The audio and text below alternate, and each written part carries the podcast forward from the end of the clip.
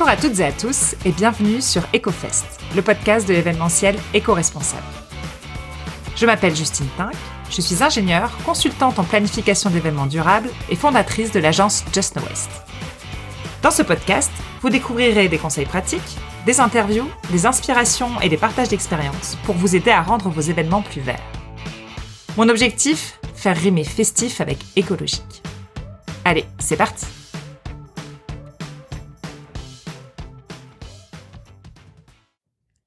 Bonjour à toutes et à tous, je suis ravie de vous retrouver pour ce nouvel épisode d'EcoFest Podcast. Alors ça y est, les beaux jours sont là, les grands festivals de musique ont repris, et peut-être que vous-même vous allez en profiter cet été. Peut-être même que vous allez aller au Paléo Festival de Nyon. En tout cas moi, j'y serai, et cet épisode va déjà nous mettre un petit peu dans l'ambiance. J'ai eu le plaisir de rencontrer Magali Garcia et Christophe Cucheval, qui sont respectivement responsables de la vaisselle réutilisable pour Magali et puis responsables des déchets, propreté et concept environnemental pour Christophe au Paléo Festival. Avec eux, on a discuté de ce que le Paléo mettait en place pour réduire son empreinte environnementale et ça nous donne une bonne vision de comment ça se passe à l'échelle d'un festival qui accueille plusieurs centaines de milliers de personnes. Petit avertissement, nous avons enregistré cet épisode au mois de mars 2022. Et donc, dans la discussion, on fait un état de l'avancement des projets au mois de mars.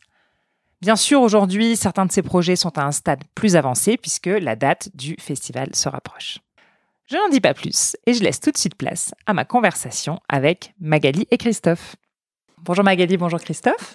Bonjour. Bonjour. Merci beaucoup de m'accueillir euh, au Paléo, directement sur site, pour parler euh, du festival de 2022 et puis de votre démarche d'éco-responsabilité. Est-ce que pour commencer, je peux vous demander de vous présenter tous les deux, s'il vous plaît? Tout à fait. Alors moi je m'appelle Christophe, je suis responsable des nettoyages à Paléo depuis une dizaine d'années. Ça veut dire que je suis en charge de l'entretien du site pendant le festival, mais également après le festival pour rendre les terrains propres, parfaitement propres. On fait tout ce travail avec euh, environ 300 bénévoles qui sont là durant au moins deux semaines pour euh, accomplir ces tâches de, nettoyage, de tri des déchets et, d'évacuation des déchets.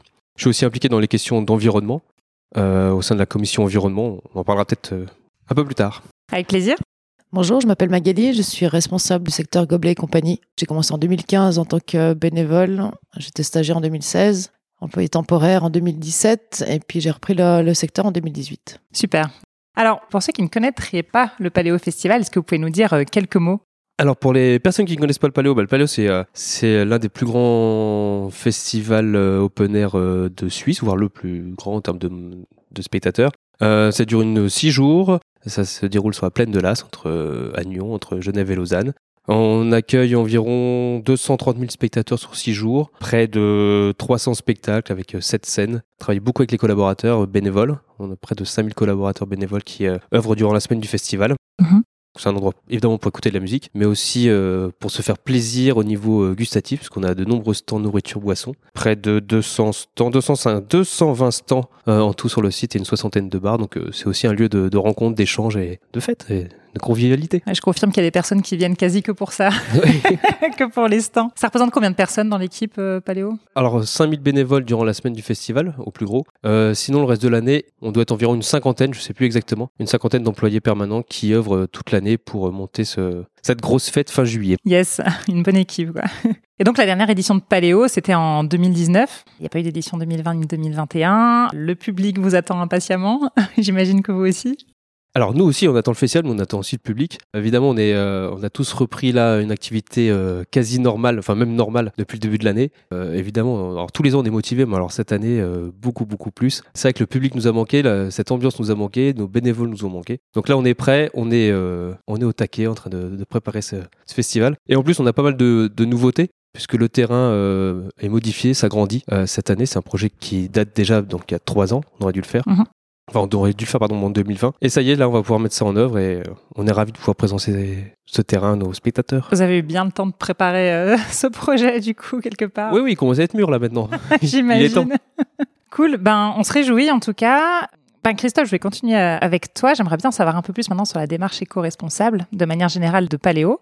C'est une référence que personnellement je, sors assez souvent. Euh, voilà, un des premiers festivals, grand festival de musique en Suisse, a mis en place les gobelets, etc. Est-ce que tu peux nous parler un peu finalement de l'historique de cette euh, démarche? Par quelles actions vous avez commencé euh, Comment vous avez évolué vos réflexions au fur et à mesure des, années sur l'impact environnemental du festival? Donc le festival, oui, et c'est inscrit dans une démarche environnementale depuis euh, plusieurs années. On a commencé par créer une commission environnement. Alors si je dis pas de bêtises, c'était il y a plus de 10 ans, hein, peut-être une quinzaine d'années maintenant. Son but, c'était vraiment de réfléchir euh, aux questions environnementales, quelles actions on pouvait mener pour euh, réduire l'impact du festival. C'est une commission qui est composée d'une dizaine de personnes, euh, à la fois des employés du Paléo, Mhm. des employés permanents, mais aussi des personnes extérieures qui apportent leurs compétences, leurs connaissances en la matière et qui connaissent aussi très bien le festival. Ils peuvent être bénévoles ou, ou festivaliers, mais euh, c'est des gens qui sont dans la, enfin, qui gravitent autour de Paléo depuis plusieurs années et qui apportent donc ce regard euh, un peu extérieur. Et puis cette commission a pour but voilà, de proposer des actions d'amélioration tout au long de l'année euh, à l'association. Pour ça, on a fait un bilan carbone complet il y a plus de 10 ans également, pour déterminer vraiment les impacts environnementaux importants et sur quelles actions on pouvait travailler. Ok. Verdict. Donc sans grande surprise, c'est les transports qui ont un impact euh, très important. Ensuite est venue la nourriture, boisson. Comme je disais, de nombreux stands et, et de bars, donc on a un impact assez fort là-dessus. Puis beaucoup plus loin, euh, ah, ensuite il y avait le, si je dis pas de bêtises, le merchandising euh, qui apporte aussi pas mal d'impact. Et enfin les déchets qui finalement ont un impact euh, relativement faible, mais on est obligé de trier ces déchets pour une question aussi d'image, de respect du, du spectateur et de, et de l'environnement. Voilà, tout simplement. Et puis un impact faible, ça veut pas dire un impact nul non plus. Donc Non, autant sûr. travailler dessus Ouais, également, clairement. Le bilan carbone, c'est quelque chose que vous pensez refaire euh, régulièrement ou c'était un one shot? C'est euh, non non c'est prévu d'en refaire un normalement cette année. Justement pour voir euh, les évolutions est-ce que nos actions depuis 10 ans portent leurs fruits? Peut-être trouver d'autres pistes d'amélioration nouvelles. Ouais, super. Vous faites ça avec un bureau d'études qui, qui est spécialement mandaté Ouais, pour. Et puis du coup, les actions que vous avez mis en place progressivement pour, euh, pour travailler sur cet impact, alors il y en a beaucoup. Si tu nous cites tes, tes préférés, mes préférés euh, alors je parlais des transports. On a la chance d'avoir un réseau de enfin déjà d'avoir le, le petit train de l'Union Saint-Sergue qui passe à aux abords du site. Donc on travaille Mhm. beaucoup avec euh, l'Union Saint-Sergue pour augmenter le nombre de rames durant le, le festival. Euh, faire en sorte que le- que l'expérience du spectateur qui vient en train soit la, la meilleure possible. C'est-à-dire ouais, travailler sur les files d'attente sur les queues sur les horaires pour que une fois que le- quelqu'un euh, qu'un festival a décidé de prendre le train bah, qu'il se dise ouais c'est une bonne idée c'est plus simple. Je suis j'arrive tout de suite à l'entrée du festival. Je suis pas tout au bout d'un parking. J'ai pas les bouchons etc et, et Mhm. qui renouvelle l'expérience euh, on développe aussi beaucoup les, les parkings pour les vélos, d'avoir des parkings proches de l'entrée, Mhm. plus proches possible, des moyens d'attacher leur vélo, etc., etc. Et puis euh, on a tout un réseau de bus aussi qui est mis en place spécialement pour le festival. Et ça, euh, régulièrement, on le revoit, on l'améliore pour être au plus proche de nos festivaliers qui, qui habitent la région. au niveau des vélos, il y a beaucoup de monde qui vient à vélo au Paléo Festival. Oui, je j'ai pas j'ai pas de chiffres à, à te donner là maintenant. Par contre, là, on peut mener une réflexion là cette année parce que c'est vrai qu'après deux ans sans festival, on a vu qu'avec les années qui les deux années qu'on a connues, beaucoup de personnes ont, ont réduit un petit peu l'utilisation de certains transports en commun euh, pour le remplacer par le vélo. Mhm. Euh, les vélos électriques sont beaucoup développés ces deux dernières années, donc peut-être qu'on va avoir encore plus de monde que d'habitude et, euh, et qu'il faudra encore agrandir nos parkings vélos. Ouais, je pense que c'est quelque chose sur lequel vous avez un bon potentiel. Personnellement, j'avais remarqué effectivement que pas mal de gens venaient en train, etc. Le vélo, j'avais pas l'impression justement que c'était quelque chose de très développé euh, pour le Paléo Festival, mais c'est une bonne nouvelle de savoir que vous travaillez aussi dessus. Puis ouais, je partage cet avis. Je pense qu'avec la, la montée du vélo cette année, il y a clairement moyen qu'il y, y ait du monde qui se motive. euh, si on sait qu'à l'arrivée, on a du stationnement, que les choses sont prévues, etc. Puis la météo sera avec nous aussi pour venir en vélo. C'est ça. Ils annoncent du beau temps fin juillet. hein. Oui, mais forcément. C'est Trop bien. Et puis, ben, du coup, vos, en dehors de, de ces réflexions sur la mobilité, euh, quels sont vos projets un peu phares pour cette année euh, dans la démarche d'éco-responsabilité Alors, on a déjà soufflé une petite idée euh, sur la vaisselle, mais La vaisselle lavable, en fait, c'est une demande croissante de, de tous les clients parce que si on prend les exploitants, les festivaliers, il y a une volonté en fait de tous d'éliminer l'assiette en mono-usage. Donc c'est euh, une suite logique en fait à, au gobelet. Parce qu'en fait en 2009, euh, le secteur gobelet s'appelait Gobelet Compagnie pour gobelet et tout le reste. Et cette année, on fait une, une introduction à la vaisselle. On a un assortiment de deux de produits Mhm. parce que justement on démarre euh, on démarre petit. Les gobelets, c'était la même chose. C'était euh, deux, trois sortes de gobelets. On en a huit à l'heure actuelle, avec un stock de 850 000 gobelets. Ouais. Pour répondre justement à la demande de toute la, de Oui. toute la semaine. Ouais. Et donc, on fait le, le même, euh, la même stratégie. Donc, commencer petit, apprendre de cette expérience, et puis après, d'ouvrir un petit peu l'assortiment pour répondre euh, à l'entier en fait, des, des besoins. ok, super. Alors, du coup, si on, on refait un petit peu euh, l'historique, donc les gobelets, 850 000, tu, tu m'as dit À peu près, ouais. C'est énorme. Donc, euh, comment ça se passe en fait? C'est quelque chose que vous gérez complètement en interne, sauf Oui. erreur? C'est ça, on, on s'occupe de la logistique, donc tout ce qui est euh, dépôt et reprise, lavage, depuis le début du chantier, donc mi-juin. On démarre en, gobelet, en gobelet lavable et c'est à peu près, on lave à peu près un million de, de gobelets en huit semaines. C'est énorme. Oui. Ça représente combien de, de, personnes, du coup, pour assurer ce lavage Alors, jusqu'en 2019, c'est 120 bénévoles. Ouais. Et puis, euh, bah, après, on passait à la, la, semaine après le festival pour tout, pour tout laver à 100, 140 et quelques bénévoles. Mhm. Et là, on va avec la vaisselle qui vient, qui vient de plus, donc on va, va augmenter un petit peu la, la fourmilière. Ouais, j'imagine. Ça va représenter combien de bénévoles cette fois-ci, tu sais déjà? On calcule encore. Ouais. c'est encore en plein, en plein calcul. C'est tout l'aspect logistique et euh, donc on va augmenter, je pense, de 20-30 personnes Mhm, mhm. facilement. Puis ça, c'est juste pour le lavage? Pour tout, en fait, pour la logistique, pour le, pour le lavage et euh, enfin en globalité. Ouais. Ok. Alors, cette logistique de manière générale, est-ce que tu peux nous détailler un petit peu comment ça se passe? Alors, peut-être déjà pour, pour les gobelets, le fonctionnement de la consigne, et puis comment vous envisagez les choses par rapport à la, à la vaisselle, euh, du coup, au reste de la vaisselle? Ok. On livre sur les bars, donc il y a une, une reprise de, de et puis on livre le propre. Et pour les, les exploitants de stands, c'est eux qui viendront chercher en fait leur, euh, leur matériel. C'est un autre fonctionnement en termes d'horaire, en termes de, on a une toute petite fenêtre en fait d'ouverture de véhicules sur le terrain. Donc c'est pour ça qu'on demande, euh, on va demander aux tenanciers de venir eux-mêmes chercher leur, leur matériel. Ok, super.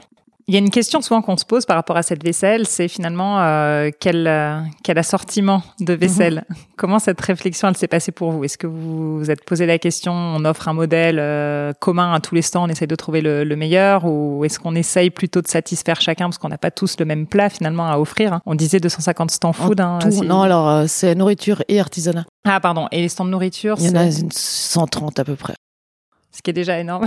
ce qui est beaucoup. Alors il y a eu tout un recensement en fait en 2019. Mon collègue avait commencé à monter le projet en 2019. Il avait recensé toute la vaisselle jetable, donc il y avait à peu près 250 sortes de, de supports. ok, Donc il a fallu quand même euh, bien bien réduire et donc le projet il aurait dû voir le jour en 2020. Donc là on s'est arrêté sur quatre sortes d'assiettes et puis après les couverts. Mhm. Et ben, cette année, justement, avec euh, deux ans sans festival, on essaye que l'expérience soit aussi euh, confortable possible pour les tenanciers, pour les festivaliers et euh, pour les bénévoles aussi. Donc, on a réduit à une grande assiette et puis une assiette creuse. Oui. En fait, il y a deux sortes de, de stands nourriture. C'est les stands qui nécessitent des assiettes, donc des plats en sauce, qui nécessitent des couverts. Donc là, ce sera sur assiette. Et après, il y a les takeaway, Mhm. tout ce qui est, euh, tout ce qui est em- à emporter. Mhm. Donc on a réduit par rapport à ça et la, la décision justement c'est de commencer petit et de faire une introduction. En fait commencer aussi en douceur pour toutes les parties. C'est-à-dire que vous n'allez pas forcément imposer cette vaisselle pour tous les types de menus, c'est ça que tu veux Exactement. dire par euh, commencer en douceur Mhm. Ok, donc tout ce qui est un peu takeaway, un peu plus sensible peut-être par rapport au contenant, euh, pour l'instant on reste avec la solution euh, jetable. Exactement. Très bien.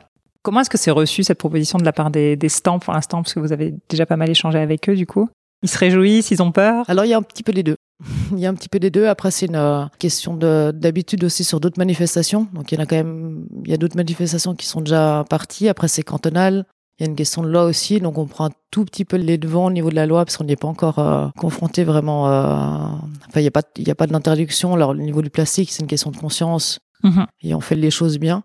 Alors euh, oui, après il y a la, il y a toujours la, la crainte de est-ce qu'ils ont assez de stock par rapport à ce qu'ils vont vendre en fait euh, le soir? Donc là il y a vraiment un travail entre les deux. Ils savent très bien ce qu'ils vendent un soir, surtout pour les anciens tenanciers qui sont là depuis quelques années puis ils connaissent euh, le fonctionnement.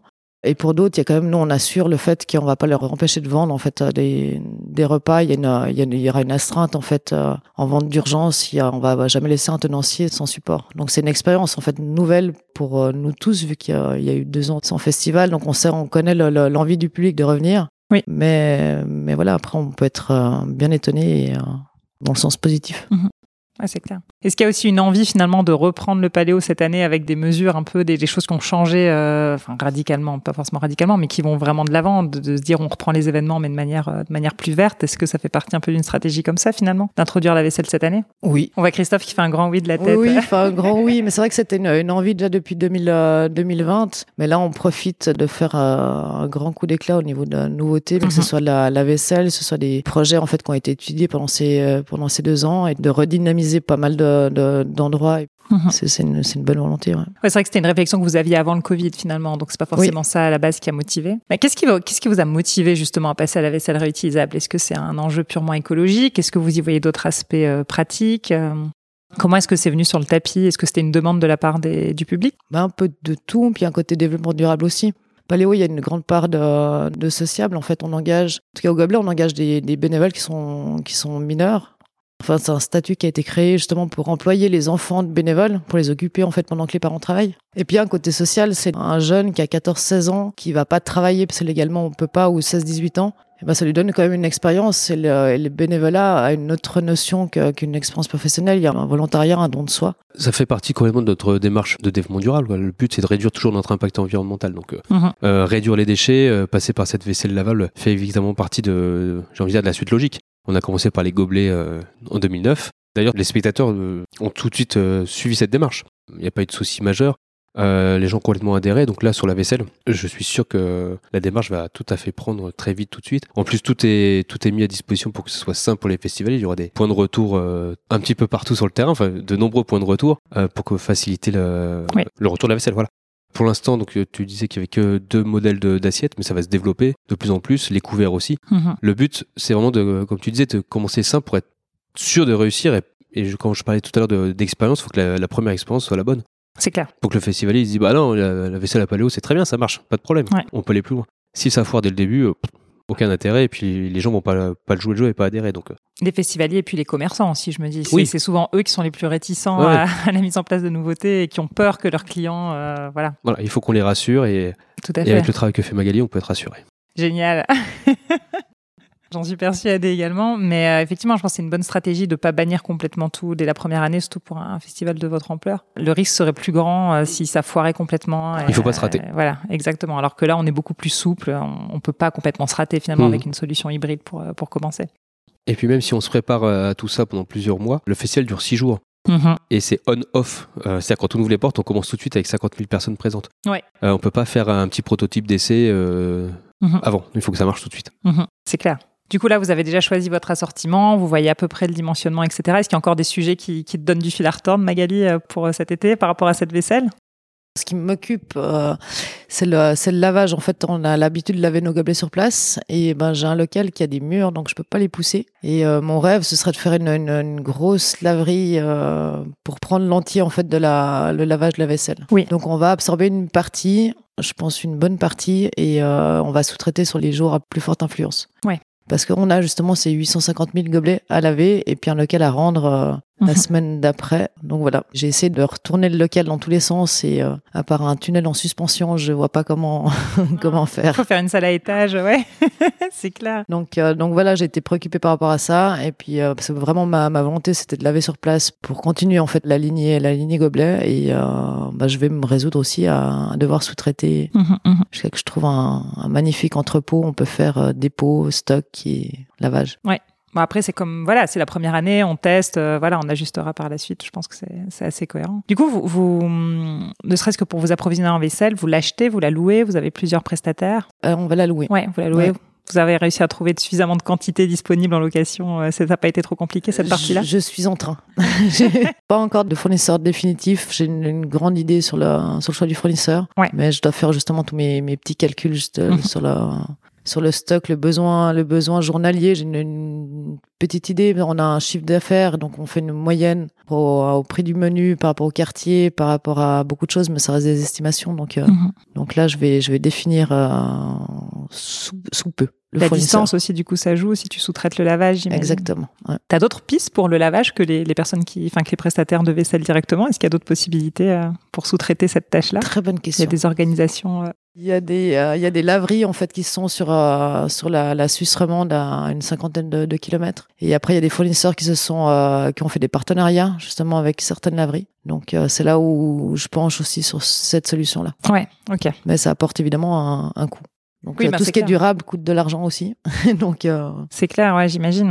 Super. Ben, en tout cas, on se, on se réjouit de voir ce que ça donne. Enfin, moi, personnellement, je me réjouis beaucoup aussi. de voir ce que ça donne Euh, cette année. Si on reprend un peu de, de hauteur sur la démarche euh, du coup d'éco-responsabilité, est-ce qu'il y a d'autres choses que la vaisselle pour cette année qui sont notables dans vos réflexions? Alors éco-responsable, non, il y a une, enfin oui évidemment, mais il y a il y a un- la place qui était une euh, un lieu de, de bar, d'animation, de stand de nourriture qui se trouvait de l'autre côté de la, la route du festival, qui, est, qui est euh, repensé, redynamisé, qui va s'appeler Quartier Libre. Ok. Et donc c'est une place qui va être complètement ouverte. Déjà on pouvait euh, on pouvait rentrer sans billet de concert, sans rien. Mhm. Donc et là elle va être euh, elle va être ouverte en termes de, de structure. Mhm. Et euh, donc elle est repensée pour être animée de, de 11h à 4h du mat. D'accord. Donc c'est un gros gros projet pour 2022. Ok, très bien. La petite pub pour le quartier libre. Ouais, ouais, elle, est placée. c'est parfait. Puis d'autres réflexions peut-être pour le long terme. Qu'est-ce qui vous, qu'est-ce qui te ferait rêver, Christophe, comme mesure à mettre en place un jour à Paléo euh, pour améliorer votre bilan carbone dont tu nous as parlé au début? Il y a toujours plein de pistes. Je parlais des transports, on peut toujours réduire euh, la part de la voiture. Là, on a près d'un festivalier sur deux qui utilise euh, un mode doux pour venir sur le site. Quand je parle de mode doux, c'est hors voiture en fait, c'est tout sauf la voiture. Je pense qu'on peut encore faire des efforts dessus. Puis on sait que l'impact est important. On sait très bien que là, avec la, la mise en place de la vaisselle, notre tonnage de déchets va devrait fortement baisser. Donc celui-ci pourrait continuer à baisser d'année en année puisque la vaisselle va continuer à, à se développer. On peut aussi imaginer d'autres pistes pour réduire nos déchets. On parlait la dernière fois de- du verre, par exemple. Pourquoi Mhm. pas trouver d'autres solutions plutôt que de vendre des bouteilles en verre sur Mhm. le terrain C'est une, une piste qu'on peut imaginer. Euh, au niveau des stands aussi, on sait qu'on peut faire pas mal de travail. On a déjà beaucoup travaillé avec eux pour réduire leur impact sur la, la nourriture qu'ils proposent. Euh, il y a quelques années, on s'est rendu compte que beaucoup de stands euh, proposaient, euh, je caricature, hein, mais du, du poulet brésilien plutôt que des produits locaux. Et juste le fait de leur poser la question, ils se sont sentis impliqués dans cette démarche. Et désormais, on voit que leur empreinte écologique a déjà réduit. Mhm. Ils sont plus sensibilisés et commencent à regarder de plus en plus les producteurs de la région et, et donc ça réduit forcément l'impact. Et puis nous, à l'interne, on a une, un restaurant euh, pour tous nos bénévoles Ouais. et on a mis aussi cette démarche en place déjà il y a quelques années. Et euh, notre chef continue à, à travailler dans ce sens. Donc essayer de vous fournir le plus localement possible. Euh, Avec des produits de saison, ouais. avec des produits euh, frais, Mhm. etc. Et tout est fait après sur place par des bénévoles. Et par rapport au stand, tu dis que tu leur poses la question. Donc ça veut dire quoi? Concrètement Chaque année, vous allez un peu les voir euh, pendant le festival. Ouais, ouais. On est une équipe de, de la commission environnement qui travaille en collaboration avec la régie des stands, qui va rencontrer ces stands et puis euh, tout simplement il leur pose la question. Euh, d'où vient d'où viennent tes œufs, ton poulet, euh, euh, etc., etc. Ils se sentent pas un peu fliqués, ça va? Alors, il a fallu expliquer la démarche. Au début, c'était juste une pour information. Ouais. Petit à petit, on s'est rendu compte que ce questionnaire, on a réussi à l'affiner, il commençait à être fiable, et on a pu mettre une sorte de, de petite note environnementale sur les stands. Mhm. Et ça permet à la régie des stands de discuter après avec eux. C'est juste dire, voilà, euh, on voit que tu es très bon, c'est très bon chez toi, c'est euh, Mhm. les gens sont bien accueillis, ils aiment belle déco, etc. Mais au niveau environnement, tu pourrais pas faire un petit effort.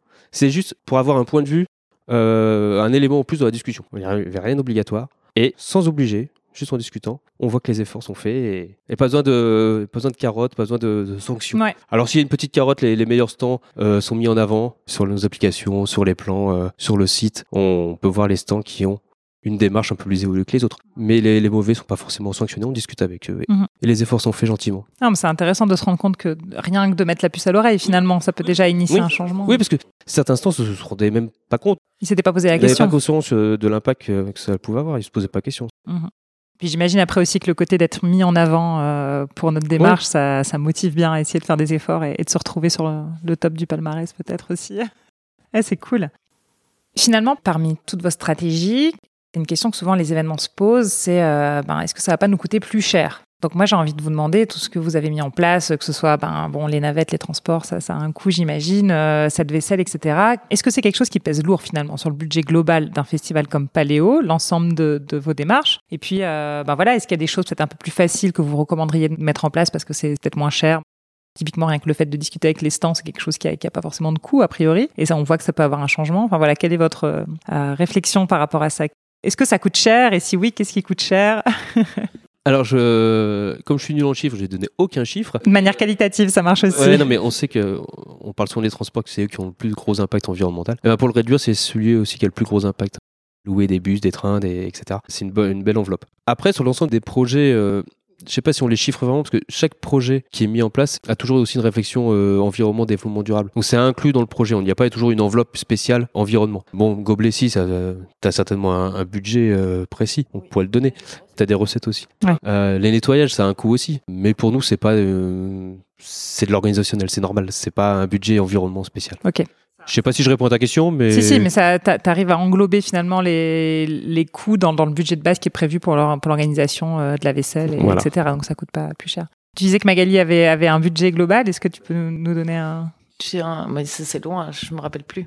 Par contre, justement, la- l'avantage avec les gobelets, c'est qu'il y, a un- il y a un taux de garde. En fait, la, la personne qui garde son gobelet fait des recettes pour le, pour le secteur. On a aussi un petit peu de sponsoring par deux belles entreprises. Donc ça, ça amène un petit peu, ça a permis, et je crois que c'était en 2016, il me semble, avec ces recettes, de faire un système de, de préchauffement de- d'eau, parce qu'on a un- notre local, il y a un, un toit en tôle ondulé, donc il fait une, euh, une chaleur sur cette mezzanine qui doit approcher les 40 degrés. Mhm. Et donc, il y a un ingénieur très, très inventif qui a mis des, des tuyaux noirs en fait tout le long, en serpentin tout le long du toit. Et on est passé en fait de préchauffage d'eau pour les, les tunnels de lavage de, de 1h30 à 45 minutes. Ok.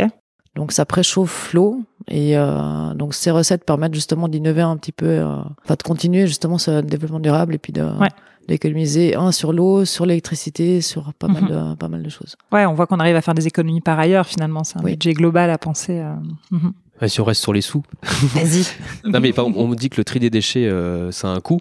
Alors, j'ai pas fait l'expérience, mais si on arrêtait complètement le tri, que tout partait dans un, un incinérateur, je suis pas sûr que le coût soit, soit beaucoup moindre que le fait de trier. C'est clair. Je pense que le, le fait de trier n'est pas plus cher que de tout jeter dans une benne sans réfléchir. Non, non, non, je suis d'accord. Surtout en Suisse, où, parce que bon, il y a aussi des gens qui nous écoutent depuis la France sur ce podcast, surtout en Suisse où on est taxé sur les déchets qu'on produit, en fait. Et là, vraiment, il y a une réflexion encore plus importante qui se pose au niveau des, des frais. Et puis, comme tu disais aussi vite fait tout à l'heure, on économise sur les frais de nettoyage, etc. Donc, moi, je suis assez convaincue de ça également.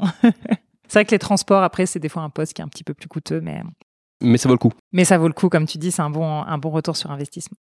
Une autre question que je me posais par rapport aux, actions que vous mettez en place, est-ce que euh, toute l'équipe est emballée par ces actions? Finalement, on a parlé d'une cinquantaine de personnes qui travaillent euh, finalement sur Paléo, plus euh, beaucoup de bénévoles chaque année. Est-ce que c'est une- une politique qui fait l'unanimité ou est-ce qu'il y a beaucoup de réticence Au contraire, est-ce que vous êtes soutenu par rapport aux actions que vous voulez mettre en place à l'interne? Oui, à chaque fois qu'il y a une action, enfin, dès qu'il y a un projet, comme je disais, la question de développement durable, environnement, fait partie de la réflexion naturellement. On ne doit pas se battre en disant non, non, euh, fais pas ça, c'est n'importe quoi. Non, euh, euh, ça fait partie de la philosophie générale de l'organisation. Vous n'avez pas besoin de vous battre pour convaincre à l'interne. C'est assez facile et naturel. Non, par contre, on se pose la question aussi ensemble. Paléo fonctionne grâce à un comité d'organisation du festival. C'est une centaine de personnes qui réfléchit, on va dire, à la- aux actions générales du, du festival, qui, qui peut voter des, des- des mesures à prendre. Et puis là, on s'est posé la question à l'interne est-ce que, on, par exemple, on supprime ou pas le feu d'artifice? Ouais. Parce que ça a un impact environnemental, c'est des questions qu'on se pose. Ouais. Et puis, euh, bah, comme nous, on n'a pas forcément. euh, Enfin, si, on a un avis, mais est-ce que c'est l'avis qui est partagé par nos bénévoles, par exemple, par les festivaliers? Donc, on va se renseigner, on leur pose la question aussi, à savoir ce que les gens sont prêts aussi à faire cet effort de, de supprimer le feu d'artifice, qui est un moment particulier à Paléo. c'est- Mhm. Il fait partie de, de l'événement. Bah, les gens sont pas encore complètement prêts, a priori, donc euh, Mhm. on va attendre. Ouais. On le fera plus tard. Mais c'est pas très grave. Le but, c'était que, que tout le monde entre dans la démarche. Si c'est pas maintenant, ça va se faire après. La réflexion, elle est déjà dans les têtes. Mhm, mhm, mhm. Ouais, ouais, c'est ça. On avance progressivement. L'idée, on va se faire à Et puis ensemble, c'est surtout ça, c'est d'avancer ensemble. Si la moitié des gens sont pas convaincus, on va rater, le, on va rater la, la chose. Quoi. Les autres réflexions que j'avais vues passer euh, aussi, que j'avais trouvé intéressantes, c'est euh, vous avez, sauf erreur, posé la question aux bénévoles s'ils étaient prêts à renoncer au t-shirt. C'est ça? Même chose, le- le- les gens sont très attachés à, attachés à ce t-shirt. Bah voilà, euh, ils sont pas encore prêts non plus. C'est pas, C'est pas pour tout de suite. C'est pas pour tout, mais c'est pas grave. Mais par contre, on a aussi fait des efforts sur le merchandising. Oui. Il y a quelques années, on se posait pas trop trop la question où étaient fabriqués nos t-shirts, etc. Mhm. Là, maintenant, on travaille avec des filiales responsables. Les, euh, je vais pas trop dire de bêtises, mais je crois que la majorité de nos produits sont fabriqués en Turquie Mhm. ou en, en Tunisie. Mais avant, c'était c'était plutôt asiatique. Donc voilà, on se rapproche un petit peu, on réduit les impacts, on travaille avec des filières qui euh, rentrent dans une démarche euh, plus responsable. Ouais, puis ça, ça fait la différence aussi. Pas surtout que tu disais en, en intro que le merchandising se partit quand même d'un poste important sur votre Oui, bilan fait, carbone. oui. Ça, c'est assez intéressant de voir ça. Et puis les t-shirts euh, qu'on offre à nos festivaliers, ils servent souvent. hein. Ils les réutilisent Oui. beaucoup. Alors c'est peut-être en pyjama, mais euh, ils les réutilisent. Pas forcément, hein, pas forcément. hein. J'en vois passer des t-shirts paléo euh, assez souvent. Puis ça va même se retrouver euh, des fois à l'autre bout de l'Europe avec. euh, C'est un signe de ralliement presque. hein. Exactement. Et puis, bon, du coup, ça, c'est pour, pour l'interne. Et au niveau de l'externe, euh, comment c'est perçu? Je sais pas si vous avez l'occasion, des fois, de sonder les festivaliers sur, euh, sur votre démarche, de valoriser un peu les actions que vous mettez en place. Est-ce que vous communiquez sur la démarche de développement durable de Paléo, déjà? Oui, on a beaucoup d'informations sur le site. Qu'est-ce qu'on est en train de faire là? Voilà, Voilà. exactement. Vous avez des retours par rapport On à fait- ça? non, mais on, on fait beaucoup de choses. C'est vrai qu'on communique pas largement. On n'est pas un- euh, jusqu'alors, on n'était pas un festival qui voulait dire le festival vert, le festival qui fait tout bien, etc. On fait plein de choses. C'est vrai que c'est pas le premier truc qu'on met en avant. On reste quand même un festival de musique. Le but c'est de passer un bon moment sur place, Mhm. comme je disais, euh, avec euh, la musique, euh, les stands, la boisson, etc. Mais on, on travaille pour réduire cet impact. C'est pas le premier truc qu'on met en avant Mhm. pour l'instant. Mhm, mhm. Bah, même sans avoir mis ça en avant, euh, Mais ça se sait quand même un peu. hein. c'est ce que j'allais dire. Même sans a- même sans le mettre en avant, euh, Paléo est quand même assez souvent cité comme référence pour bah, pour les gobelets assez souvent voilà comme comme un grand festival. Si un grand festival arrive à le faire, tout le monde peut le faire. donc euh, donc j'ai l'impression que ça que ça marche bien quand même. Super. Est-ce qu'il y a est-ce qu'il y a d'autres choses par rapport à cette démarche environnementale que vous auriez aimé mentionner euh? Arrêtez de jeter vos mégots. Oh là là, vous avez une stratégie par rapport à ça, Omego? Comment est-ce que vous faites? Alors on a des cendriers. On met des cendriers, je sais plus combien, il y avait plus d'une centaine, 150 cendriers de plein de sortes différentes sur le terrain. On peut pas en mettre partout, je peux pas en mettre devant la grande scène. Donc euh, il y a des boîtes, ça existe, ou des poches, trouver des solutions, mais euh, faut arrêter. On est sur des terres agricoles. Ouais. Même si euh, on ramasse tous les mégots, tout, à la fin du festival, tous les bénévoles se mettent en ligne hein, et on ramasse tout ce qu'il y a par terre. Oui. Il faut venir voir une fois parce que c'est, ça peut être impressionnant. J'imagine. Quel que soit le temps en plus. Hein. Mais voilà, on ramasse tout ce qu'il y a, mais le mégot, il a déjà pollué une partie Ouais. de la terre tout de suite. Surtout s'il pleut. hein. Surtout s'il pleut, on a l'As, la, la rivière qui coule juste en dessous, donc ça part, ça peut partir dedans. Je sais pas pourquoi, c'est un déchet qu'on jette encore. Plus personne n'a une idée de, jeter sa bouteille par la, par la fenêtre de sa voiture, mais par contre le mégot, oui. Est-ce que vous voyez quand même des évolutions par rapport à ça? Est-ce que vous en ramassez de moins en moins chaque année? C'est difficile à dire si on en ramasse moins. J'ai l'impression, mais c'est un sentiment euh, visuel, rien mhm. de plus. mhm. De toute façon, on est obligé de passer partout. C'est clair. Donc le temps de nettoyage est toujours le même. Surtout cette année, il sera peut-être un peu plus long parce que le terrain s'agrandit encore, donc euh, Ouais. on a encore du travail de Ils vont, plus. ils vont se cacher un peu partout, les mégots. Ouais. Mais je partage ce constat et tout. euh, mais, mais je me dis aussi que ça devient de plus en plus euh, choquant quand on voit quelqu'un jeter un mégot par terre. Donc, euh, On va y arriver un jour. on va y arriver Hein exactement. je suis assez positive. Je suis assez positive là-dessus, mais ça prend, ça prend un petit peu de temps. Ça, me fait penser, euh, parce que tu parlais de mesurer le tonnage des mégots. euh, je sais que vous relevez pas mal de chiffres pour faire un suivi euh, de votre démarche environnementale. Est-ce que tu peux me dire un peu comment est-ce que vous, voilà, comment est-ce que vous faites le suivi un peu de vos progrès globalement Quel type de chiffres est-ce que vous collectez chaque année et comment? Alors oui, on a ce qu'on appelle un tableau de bord environnement où on mesure plusieurs éléments, enfin on relève plusieurs éléments, le- les tonnages déchets, la partie déchets triés, le pourcentage de, de festivaliers qui utilisent des transports en commun pour venir, le nombre de véhicules qu'on a sur le terrain, le gasoil consommé durant le, le festival pour les transports, la part de, de nourriture locale distribuée au restaurant de la ferme dont je parlais tout à l'heure.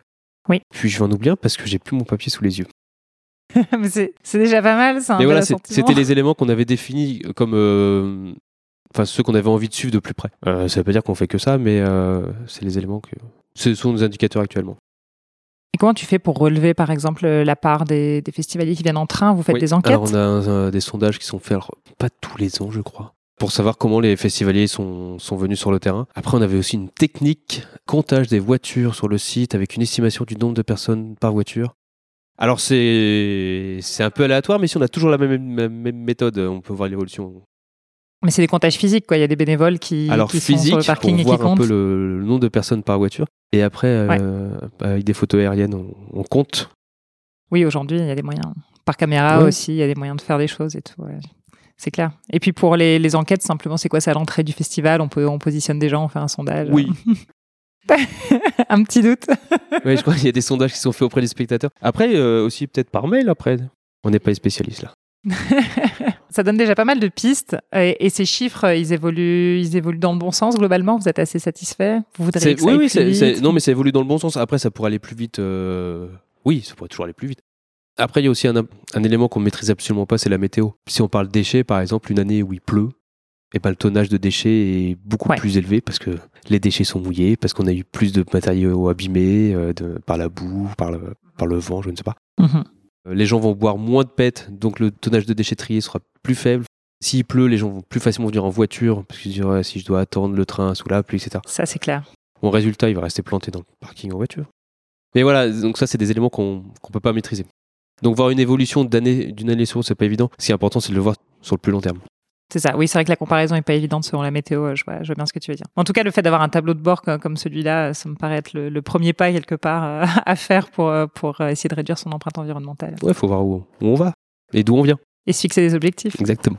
J'avais une dernière petite question très spécifique concernant la vaisselle, mais c'est parce que c'est vraiment une question que je me suis posée plusieurs fois. Est-ce que vous avez des pizzas parmi, parmi les stands food Oui. Comment est-ce que tu fais pour les pizzas et la vaisselle réutilisable Est-ce que tu as trouvé une solution? Ça m'intéresse beaucoup. Alors, euh, alors oui, justement, ça fait partie des, des stands. On sera, on sera tolérant en fait sur le sur le support parce que la, la vaisselle lavable. Alors si c'est une grande pizza, bah, le problème c'est qu'on n'a pas d'assiette aussi grande et ronde. Oui. Après, si c'est une tranche de pizza, bah, tout dépend de la, de la taille, mais c'est comme pour les crêpes en fait. Pour les crêpes, on va tolérer aussi l'assiette en carton. Oui. Avec le, le petit film dessous pour pas qu'elle euh, elle colle à la à l'assiette en carton. Mhm, mhm, mhm. Donc euh, c'est pour ça le- le- l'entrée en douceur de la vaisselle pour justement ce genre de comme la barquette à frites. Le jour où tu trouves une solution, je suis oui oui, on en avait déjà parlé. Et puis, euh, du coup, tu suggères quand même un type de vaisselle à, à ces stands, c'est-à-dire privilégier le, le compostable. oui, alors évidemment, choses. ouais, il faut que ça rentre dans la dans la charte paléo et euh, Mhm. et pas de plastique. Ça c'est Mhm. vraiment une une chose. euh. Après pour les couverts, vu qu'on fait pas les couverts, on va on va tolérer certaines choses parce que le, le couvert en bambou, eh ben niveau euh, niveau écologique, ben c'est c'est pas fou hein, parce qu'il est fait par des des petites mains de l'autre côté du monde. Donc. Mhm. c'est pour ça qu'on on y va vraiment vraiment en douceur. Qu'est-ce que tu recommandes du coup pour les couverts, comme type de couvert? Les mains? Alors les mains c'est le mieux, mais ça c'est une bonne question. C'est clair que le, plastique on est on n'est pas pour. Après si on déjà si on diminue, on a déjà plus de paille en plastique, on a on a déjà on fait déjà un effort euh, monumental là-dessus. Et c'est vrai Oui. qu'entre euh, entre la fourchette en plastique, la fourchette en bambou ou la la fourchette en son de blé, Mhm. ben, faire un, un support en, à base de nourriture avec euh, ben voilà toute personne qui peut pas manger à sa faim, je trouve il y a il y a, y a un non-sens. Le bambou, Mhm. ben, vu d'où il vient, ben, non plus. Mhm. Donc là, pour l'instant, c'est vrai qu'on n'a pas un choix. hein. Il n'y a pas encore la solution non, idéale. hein. c'est Ouais. ça. Ok, très bien. Merci pour les petites précisions. Du coup, je crois qu'on a gentiment fait le tour un peu des, des actions pour cette année. C'est un programme qui est assez, qui est assez réjouissant. Est-ce que vous avez envie d'ajouter quelques mots sur l'édition 2022 pour nous donner envie, pour conclure un petit peu cette interview? Ben alors moi, je me réjouis vraiment beaucoup entre euh, bah, les concerts, de retrouver euh, tous les bénévoles, et puis euh, et puis là, c'est la- l'Afrique de l'Ouest, donc euh, en termes de couleurs, de musique, euh, de, de ravivement des, pa- des papilles, ça va être ça va être génial. Ouais, c'est clair. Oui, parce qu'il y a une partie du festival qui est le village du monde, Oui. hein, je précise pour ceux qui qui sont jamais venus. Super. Et toi, Christophe? Ah bah oui, nous on est, on est prêts, on est à fond. On n'a qu'une envie, c'est de présenter ce, ce nouveau terrain. Euh, ça fait deux ans que c'est trop calme ici. Il faut, il faut que ça bouge et euh, Vous vous sentez un peu seul on prépare une très très belle édition. Euh, je pense que les retrouvailles vont, vont faire plaisir à tout le monde. Ouais, j'imagine. Pour conclure, euh, est-ce que vous pouvez me dire où est-ce qu'on peut suivre Paléo? Sur les réseaux sociaux. Yes. Lesquels? Tous? Bah, tous, je pense, tous. Oui, alors Insta, Facebook, euh, le site internet et, euh, et peut-être plein d'autres. Super. Bah, merci beaucoup tous les deux. Et puis, merci. Et puis bonne suite, Merci bonne beaucoup. préparation. Merci à vous. Merci. Merci beaucoup d'avoir écouté jusqu'ici. J'espère que l'épisode vous a plu et si c'est le cas, n'hésitez pas à me le faire savoir en me laissant un commentaire ou des étoiles sur votre application de podcast. Comme d'habitude, je vous laisse toutes les références mentionnées dans les notes de l'épisode. Et si vous avez un invité à me proposer ou un sujet que vous aimeriez que j'aborde dans les prochains épisodes, n'hésitez pas également à me le faire savoir en commentaire. Sur ce, je vous souhaite une excellente journée ou soirée et vous donne rendez-vous tout bientôt pour le prochain épisode d'EcoFest. D'ici là, portez-vous bien